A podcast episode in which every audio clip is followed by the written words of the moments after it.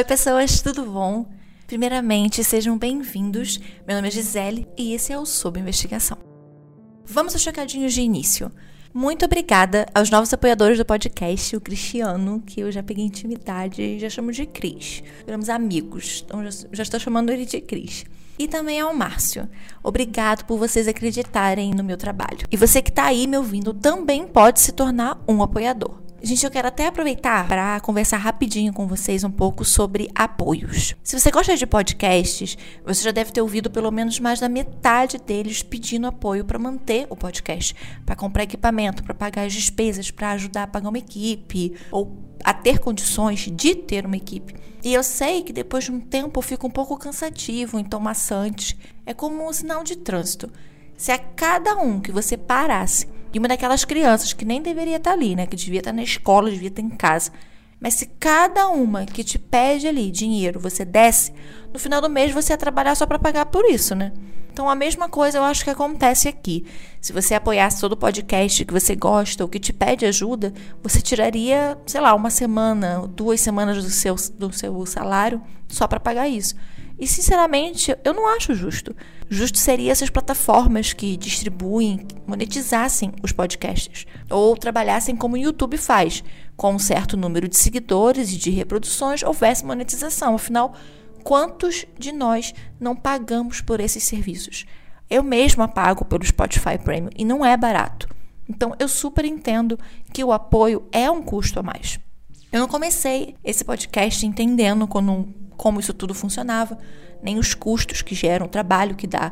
Mas eu me apaixonei por ele e hoje ele é meu único trabalho. Eu acordo e turmo trabalhando no podcast todos os dias. E eu tô aqui falando não só por mim. Eu amaria que você que tá aí agora me ouvindo e que acha que eu tenho potencial para ser melhor, para ser maior, apoiasse e me ajudasse a chegar lá. Que você fosse uma das pessoas que daqui a algum tempo dissesse: Ah, eu acompanho ela desde o início, eu ajudei ela lá no começo com cinco reais, que legal que ela conseguiu. Eu quero muito que você seja essa pessoa. Mas que se você não for para mim, que você seja para algum criador que você goste muito e que também seja pequeno que tenha um bom trabalho, mas que ainda não tenha um tamanho e que tenha engajamento para se manter com, sei lá, com parceria, com público, essas coisas que quem trabalha com internet faz. Tentar fazer um trabalho bem feito, sem apoio, é muito difícil. Muito. Porque, infelizmente, a sua criatividade, a sua força de vontade acaba sendo limitada pelo que você pode ou não pode ter, ou pode ou não fazer. E essa é uma das razões pelas quais a gente vê tanto podcasts bons que simplesmente acabam, então dão uma pausa ou diminuem quanto elas lançam de conteúdo. E esse é um ponto que eu não quero chegar. Eu nessa temporada eu deveria fazer só 10 episódios para conseguir focar na minha carreira, em conseguir um emprego, com ele manter o podcast sem precisar de apoio. Era para eu focar no meu MBA que eu preciso fazer, em certificações que eu preciso tirar. Mas eu resolvi até janeiro dar uma chance ao Sob Investigação e manter o mesmo fluxo da temporada passada. Inclusive eu até aumentei, né? Porque agora eu produzo episódios extras para apoiadores. O primeiro caso, o caso Césio 137, que esse mês completa 35 anos, já está disponível no Aurelo. Então, caso você que me ouve queira, é só entrar no link da descrição desse episódio ou procurar pelo podcast lá na Aurelo, pelo site, escolher algum apoio. Os apoios começam com R$ reais. O próximo episódio exclusivo será no dia 22 e é sobre o caso Delmo. Você também pode apoiar compartilhando o episódio nas suas redes sociais, indicando para um amigo, para um inimigo e ouvindo os casos pelo Orelo, que remunera com um valor bem simbólico, mas remunera, né, a cada vez que alguém ouve pela plataforma deles. Eu sou muito feliz, eu estou muito feliz pelos mais de mil seguidores que o Sob Investigação conseguiu nas plataformas de áudio. Nós passamos de 100 avaliações no Spotify, estamos sempre no top 50 de podcasts de crime e suspense. E isso é o que diariamente me motiva a insistir e a não desistir, a sempre estar estudando, a sempre estar pensando em algo novo, em algo criativo. Portanto, se puder e o dinheiro der, apoie. As nossas redes sociais também estão na descrição, mas não tem segredo. Em todas elas é só procurar por sob investigação. E aí você não bota, né? Não é nem o cedilha, nem o tio. Então a gente tá lá no Twitter, no Instagram, no TikTok, acho que no Facebook também, mas nós estamos em todas. O roteiro e as fontes desse caso também já estarão disponíveis no blog, assim que você estiver ouvindo ele. Então, tá? Tanto desse caso como de todos os outros casos que nós já falamos. E é isso. Acho que já conversamos bastante. Agora vamos conhecer a história desse justiceiro de Pernambuco, o Elinho Justiceiro. Ou será o Pequeno Príncipe? Caso alguém citado nesse episódio queira, por qualquer motivo, entrar em contato, envie um e-mail para sob investigação@gmail.com. Sob investigação sem ser cedilha, sem o tio e com dois O. Hey, você se interessa por crimes reais, serial killers, coisas macabras e tem um senso de humor um tanto quanto sórdido? Se sim, você não está sozinho. Se você precisa de um lugar recheado de pessoas como você, venha conhecer o podcast Pátria Amada Criminal. Todas as semanas tentamos entender o pior da humanidade. Nesse processo a gente ri, chora, fica brava, fofoca, porque afinal de contas é assim que a gente fala quando está entre amigos. Suas novas melhores amigas trevosas estão aqui no Pátria Amada Criminal. Bora para mais um caso? Pernambuco era considerado um dos estados mais violentos do Brasil nos anos 90. Recife e a região metropolitana tinham índices altíssimos de violência. Assassinatos, tinha roubo, tinha estupro. Assim, era uma guerra civil sem fim. Era muito comum achar corpos nas vielas, em rua e principalmente nas favelas, que, como ainda hoje, estavam abandonadas à própria sorte. E foi nesse cenário violento e confuso onde o certo se misturava com o errado e sobreviver era literalmente uma luta diária que surgiu o Elinho Justiceiro, o homem que dizia ter matado mais de 60 bandidos. Hélio José Muniz Filho nasceu na cidade de Camaragibe no dia 22 de junho de 1977. Hélio era um dos filhos do casal, Hélio José Muniz e Maria José Muniz. Hélio cresceu na periferia, vendo como a violência afetava a vida das pessoas. Ele cursou até a quinta série do ensino fundamental em uma escola em Iputinga, um bairro de Recife, onde ficava a favela do Detran, comunidade que ele e a família dele moravam. O Elinho trabalhou como segurança, trabalhou como ajudante de mecânico, como lanterneiro, mas uma tragédia mudaria a vida dele para sempre. Em 1993, um dos cunhados do Hélio, chamado Manuel, é assassinado por criminosos com 10 tiros por causa de uma bicicleta. Sim, executaram um homem para poder roubar uma bicicleta. E é uma execução, porque 10 tiros, se não é uma execução, eu não sei mais o que poderia ser. O Hélio tinha 16 anos. Apesar da violência, a pobreza o medo serem algo com o qual ele convivia desde sempre, pela primeira vez aquilo tinha atingido diretamente a família dele. Naquele momento, o Hélio se revoltou e decidiu que ele mesmo daria um jeito na criminalidade. Ele juntou outros meninos da mesma idade que ele, um pouco mais velhos, e começou um grupo de extermínio chamado Os Vingadores. Eles começaram a atuar na periferia de Camaragipe. Alguns dos membros eram Coquito, Daí, Val Gordo, Val Ninja e Claudinho, como era conhecido Cláudio dos Santos Barbosa, que vai voltar a aparecer aqui daqui a pouco. Grupos de extermínio são matadores de aluguel. Muitos correlacionam eles ao cangaço, já que grupos de extermínio são muito comuns no Nordeste, mas também acontecem em outras regiões, como o grupo do Hildebrando Pascal, por exemplo, que nós já falamos aqui no episódio 14 da primeira temporada, O Crime da Motosserra. Então, se você não ouviu, vai lá ouvir para você conferir. E sim, Hélio e os outros começaram unindo dinheiro ao que eles consideravam justiça: matar as almas cebosas. As almas cebosas era uma expressão muito usada na periferia e que se referia aos criminosos que roubavam dos pobres, dos necessitados. Mas eu vou deixar o próprio grupo dos Vingadores e o Elinho Justiceiro explicar para vocês o que alma cebosa realmente é. Uma cebosa é aquele ladrão que se passa para roubar um relógio, um sapato, uma bolsa, um bujão, um fogão. Alma cebosa é aquele lance, vou lhe explicar. Vou esclarecer a parada a você. Alma cebosa é aquele cara que ele não serve para nada. Ele é um inútil. Em Camaragibe era muito comum roubo e furto de coisas simples, como carteiras, bicicletas. O primeiro assassinato de Hélio foi contra o chefe do tráfico do bairro em que ele morava. Hélio depois acabou descobrindo quem havia matado seu cunhado. Tinha sido um traficante de alcunha paulistano, que não sabemos se ele é nascido ou não em São Paulo capital. O Hélio vai atrás do paulistano acertar as contas. Mandou o paulistano ajoelhar rezar e acabou com a vida dele com tiros na cabeça, sem dó, sem piedade. A fama de justiceiro começou a se alastrar por Camaragibe pelos subúrbios da Grande Recife. As pessoas começaram a ir até Elinho, agora já conhecido como justiceiro, para denunciar furto, roubo, assassinato, estupro, briga. Em uma comunidade onde o governo já tinha virado as costas, eles se apegaram ao que para eles era a única chance de ter justiça.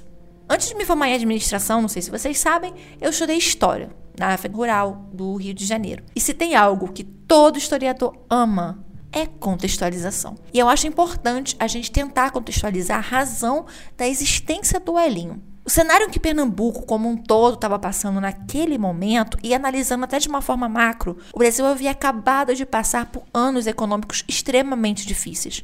O país havia voltado a ser uma democracia há apenas o que 10 anos, mas eleições diretas só tinham ocorrido há uns 5 anos. O país tinha passado pelos anos Sarney, pelos desastrosos e escandalosos anos Collor, com sequestro de poupança, dinheiro desvalorizado, escassez de mercadoria. O impeachment, inclusive, tinha acontecido há muito pouco tempo. O plano real só tinha tido sua primeira fase ainda, então era tudo muito incerto. O brasileiro não tinha esperanças de que um dia as coisas poderiam ser diferentes do que haviam sido nos últimos anos. E a economia, gente, influencia diretamente no aumento ou na diminuição da violência. A ausência de assistência social, de um olhar cuidadoso do Estado aos mais necessitados, abriu uma brecha para que uma figura como a do Elinho pudesse surgir. Ele era a alternativa viável para todo aquele que já não aguentava mais trabalhar tão duro e no fim do mês ter todo o seu salário roubado no caminho de casa, de ter o pouco que conseguiu conquistar levado depois que bandidos invadiam a sua casa. O Elinho, ele até dizia que ele simpatizava muito por ladrões de banco, porque eles, pelo menos, roubavam de quem era rico. O que, na verdade, é um mito que muita gente acredita. Roubar um banco não deixa o dono do banco menos rico, só torna o cliente do banco mais pobre, porque o prejuízo é repassado em forma de aumento de tarifa bancária, aumento nas taxas que o banco utiliza, claro que não ultrapassando a determinação das regras que o Banco Central tem para regularização e também do modelo de governo, né? Tem governos que optam por interferir na economia mais, outros por interferir menos, outros preferem o livre mercado, então não interferem de maneira nenhuma. Mas o que importa é que, infelizmente, a gente pobre sempre sai perdendo. Essa ideia de justiceiros não é nova no Brasil. Desde o Brasil Império eles existem. O grupo de justiceiros, inclusive, mais famoso é o do Lampião, que, aliás, era pernambucano. Quem não conhece a história do Lampião e da Maria Bonita? O Elinho, ele sempre ia acompanhado limpar a cidade. Ele tinha preferência por matar com tiro na cabeça. Acho que eu imaginava que assim, ele achava, né, que a pessoa não teria chance de viver. Mas a grande maioria dos que ele matou morreu na verdade com tiro nas costas. Por quê? Porque eles corriam. O grupo ele tinha preferência por armas brancas ou armas de fogo. Há relatos de um ex-presidiário chamado Noca, que Elinho e um dos membros do seu grupo, o João Ricardo Ramos da Silva, o Coquito, que eu já falei dele, como ele era conhecido, né? Ele assassinou com vários tiros no meio da rua, a plena luz do dia, sem medo de ser identificado, sem medo de ser denunciado. Em 16 de setembro de 1994, Elinho mata Luiz Gonzaga Aquino, de 28 anos. Luiz cometia pequenos delitos, pequenos furtos, e naquele dia ele roubou uma bicicleta. Mas aquela bicicleta custaria caro a ele. Hélio matou Luiz com um tiro na cabeça e outro nas costas. Depois de Luiz morto, pegaram uma pulseira e um relógio dele. E aqui eu acho bem interessante, porque conseguimos ver que aos poucos o Erin começa a se tornar o que ele mesmo tanto despreza, ao furtar um homem morto, né? Roubar das coisas do morto. Ele não estaria também se tornando uma alma cebosa? Toda a comunidade de Vária das Pedreiras, Jardim Primavera, São Pedro, Favela do Detran e outras tantas comunidades ali ao redor começaram a chamar Elinho de Pequeno Príncipe. Talvez porque ele sempre via a jiboia comendo elefantes, mas aqui numa analogia à realidade que ele estava inserido, onde todo mundo era engolido pelo sistema, talvez por ele se tornar alguém relevante para aquelas pessoas, eu imagino que ele não tenha recebido o apelido por ter, como Antoine Saint-Exupéry diz no livro, ter se tornado eternamente responsável por aquilo que cativas. Acho que tenha sido exatamente por isso. Em dezembro de 1997, Elinho mata cinco pessoas em um único dia. Pessoas essas que, de acordo com ele, teriam passagem na polícia. Sendo assim, criminosos, os almas cebosas. Mas aquelas pessoas eram as últimas que ele ia matar. Eu encontrei um processo que relata que no dia 17 de janeiro de 1998, Elinho e Claudinho, aquele que eu citei lá no começo do episódio, eles estavam em um táxi na cidade de Jaboatão de Guararapes, que também fica na região metropolitana de Recife. Um motorista chamado Vital Lourenço viu os dois armados. Ele avista uma ronda da polícia passando e pede por ajuda. Deve já ter pensado o quê? Você assaltado, perdi, né? Os dois estavam indo para Recife. Os policiais abordaram os dois e encontraram com eles um revólver 38, que inclusive consta no número de série as características dele da arma né, no processo. E também tinham com ele alguns cartuchos. O L, que não estava com nenhum documento, alegou que o revólver era do Claudinho, Nesse processo, o que consta é que os dois foram soltos mediante pagamento de 90 reais de fiança, o que naquela época era muito dinheiro. E também a apreensão do revólver. Mas fica bem claro lá que a arma foi apreendida, mas o dinheiro relatado que haveria sido pago nunca foi visto por ninguém. Inclusive, essa denúncia só foi aberta em 1999 e só chegou ao Ministério Público anos depois. Então, ela acabou sendo extinta por prescrição devido ao tempo. Fato é de que, no início de 1998, ele foi preso. Ele tinha 19 anos. Há duas versões referentes a essa prisão. Na primeira, ele havia sido parado pela polícia depois de uma briga com um outro bandido que era informante da polícia. Na segunda, ele estava dirigindo embriagado ou alcoolizado. E aí ele foi parado e foi detido. Ele teria sido detido na cidade de Paudalho, enquanto ia para a cidade de Carpina, que é uma cidade depois de Paudalho. E ele estava indo matar um homem chamado Rui. Bem, se for verdade, sorte do Rui. O Elinho confessou na delegacia entre 60 e 65 assassinatos, mas diz lembrar por nome somente de 47. Ele foi enviado para o presídio Aníbal Bruno. Esse presídio era tido como o mais perigoso de todo o Brasil. Diversas reportagens chamam o presídio, inclusive, de bomba relógio, bem parecido com o que estava acontecendo na mesma época no Cipago. Aquele lá em Goiás, que um ano antes o Leonardo Pareja comandou uma rebelião em 2012, o presídio Aníbal se transformou no Complexo do Curado, que agora é dividido em três unidades, mas continua ainda sofrendo com o mesmo problema: superlotação.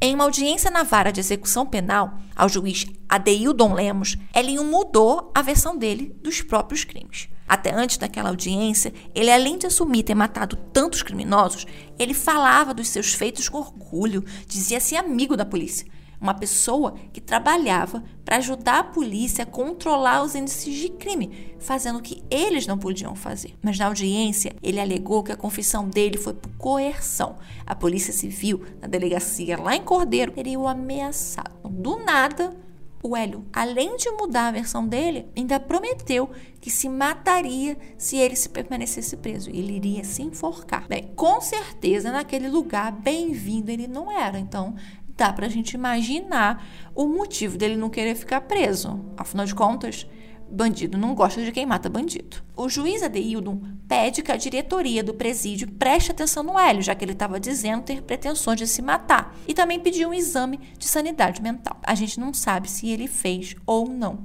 esse exame. Não encontrei nada dizendo que ele fez nem que ele não fez. O Hélio foi julgado por dois crimes a princípio: os assassinatos de Luiz Aquino, o que havia roubado a bicicleta, e o de Fabiana Cristina da Silva, de apenas 13 anos. Ele matou uma criança. Segundo ele, a morte dela foi necessária, porque Fabiana namorava um traficante e aí ela teria começado a lhe dizer dentro da comunidade coisas sobre o Elinho, fazer fofoca. E o que ela falava em alto e bom tom é que os traficantes iam pegar ele e matar ele. E aí o Elinho, ele diz que decidiu que já que ela dizia que iam matar ele, ela ia morrer primeiro. E aí ele executou ela com um tiro na cabeça. Por esses crimes, ele pegou 201 anos. Houveram também algumas outras denúncias relativas àqueles 60, 65 assassinatos que ele dizia ter cometido. A mãe dele, Dona Maria José, relata no documentário chamado O Rap do Pequeno Príncipe contra as Almas Cebosas sobre o que ela sentia em relação ao que o filho fazia e como ela, sendo mãe, se solidarizava com as mães daqueles assassinados pelo seu filho. Por mais errado que seja um filho, é um pai, é um irmão. Eu sinto por elas. Eu sei que elas podem ter raiva de mim, mas Não sei, porque tem, né? Pensar que eu sou mãe deles, sou mãe dele. Aí deve ter raiva de mim, mas eu perdoo, porque eu sou mãe também. Por ele ser assim, eu nunca, não quero que ninguém mate ele. A mesma coisa são elas. Ele é mãe. Sinto muito. Quando eu sabia, eu sentia muito. Doencia, a minha pressão subia. Ele falava, vai ficar dando de besteira. Eu digo, não, minha filha, eu amo é mãe. Mãe é mãe. Por pior que seja, a mãe não quer uma notícia, saber uma notícia dessa. Eu não quero para você. Também com essa mãe que quer. Por pior que seja, é uma mãe, é um irmão, é um tio, um sobrinho. Nunca foi nenhum. Sempre rebati, sempre rebati, sempre rebati, mas. Tinha o que fazer, não. O documentário, dirigido e roteirizado por Paulo Caldas e Marcelo Luna, foi gravado em 2000. O documentário não é sobre a vida do Elinho, apesar de usar a história dele como pano de fundo para retratar a realidade das periferias. Até o Mano Brau participa do documentário. Tem, tem ele completo no YouTube, tá, gente? Eu vou deixar o link lá no blog para vocês verem, porque é bem interessante. O documentário recebeu oito prêmios. Foi aplaudido de pé no Festival de Veneza daquele ano. Ele teve uma recepção muito boa pela crítica. Mas, sabe uma coisa que tem nesse documentário que eu fiquei muito impressionada assistindo ele? Não foi o que mais me impressionou, mas me deixou muito nostálgica. Três picolés sendo vendidos a um real. Tipo, não, gente, o plano real já tinha dado certo, sabe? Tipo assim, o FHC estava no segundo mandato, que não foi lá tão bom, mas olhando para trás agora, eu acho até que foi. E você podia comprar três picolés por um real. Gente, o que, que a gente faz hoje com um real, sabe? Tipo, naquela época, inclusive, um real não era cédula. Tinha um real em cédula, era uma verdinha. Era dois mil. Então, tipo assim, gente, não. Quem lembra da cédula de 10 reais de plástico? Não, gente, não. Não. Eu amava aquela cédula.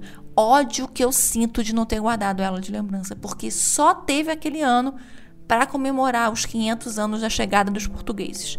E, gente, e abrir né, um parêntese aqui. Eu não gosto de usar o termo descobrimento, tá? Eu prefiro a ideia de chegada, porque eu acho que é bem mais coerente do que, sabe, com que tudo que aconteceu.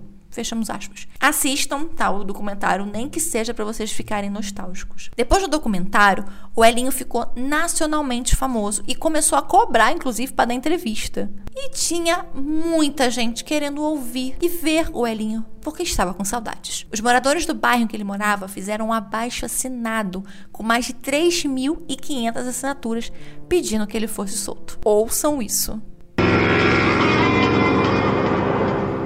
Nota de utilidade pública, depois da prisão de Elinho, em janeiro de 1998, foi feito um abaixo assinado pedindo a sua libertação. Centenas de pessoas assinaram o documento que foi encaminhado às autoridades.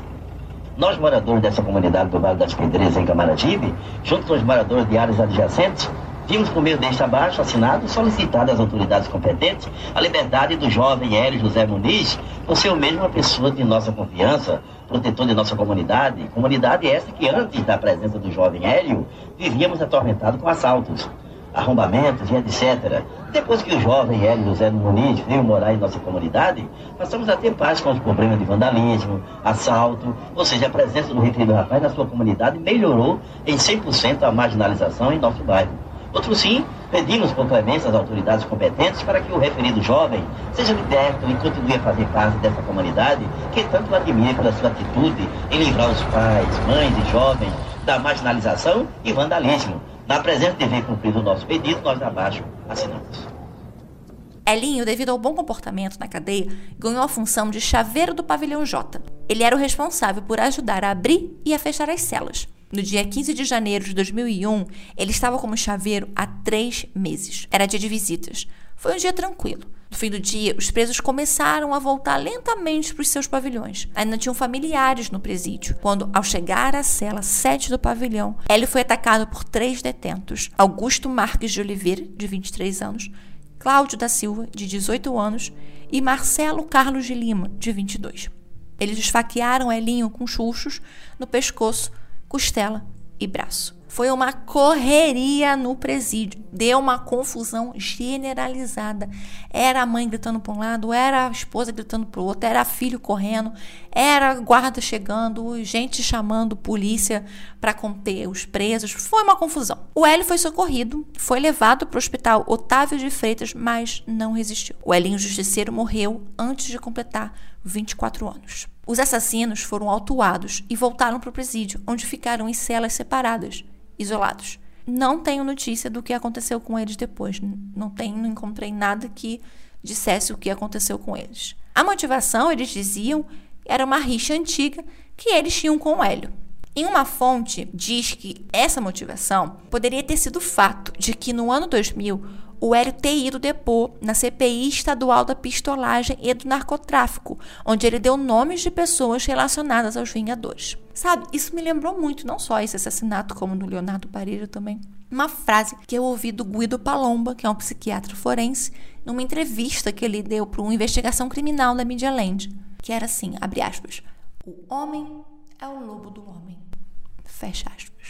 Esse foi o episódio desse domingo. Espero que vocês tenham gostado. Nos vemos no próximo domingo. E nas redes sociais é só seguir a gente também, tá, gente? Eu tô sempre lá, ou pelo menos eu procuro estar, né? E não esqueçam, se puder, apoiem. Até o próximo final de semana. Beijos! Se eu sair da cadeia, eu vou matar pior do que eu matei. Hey! Você se interessa por crimes reais, serial killers, coisas macabras e tem um senso de humor um tanto quanto sórdido? Se sim, você não está sozinho. Se você precisa de um lugar recheado de pessoas como você, venha conhecer o podcast Pátria Amada Criminal. Todas as semanas tentamos entender o pior da humanidade. Nesse processo a gente ri, chora, fica brava, fofoca, porque afinal de contas é assim que a gente fala quando está entre amigos. Suas novas melhores amigas trevosas estão aqui no Pátria Amada Criminal.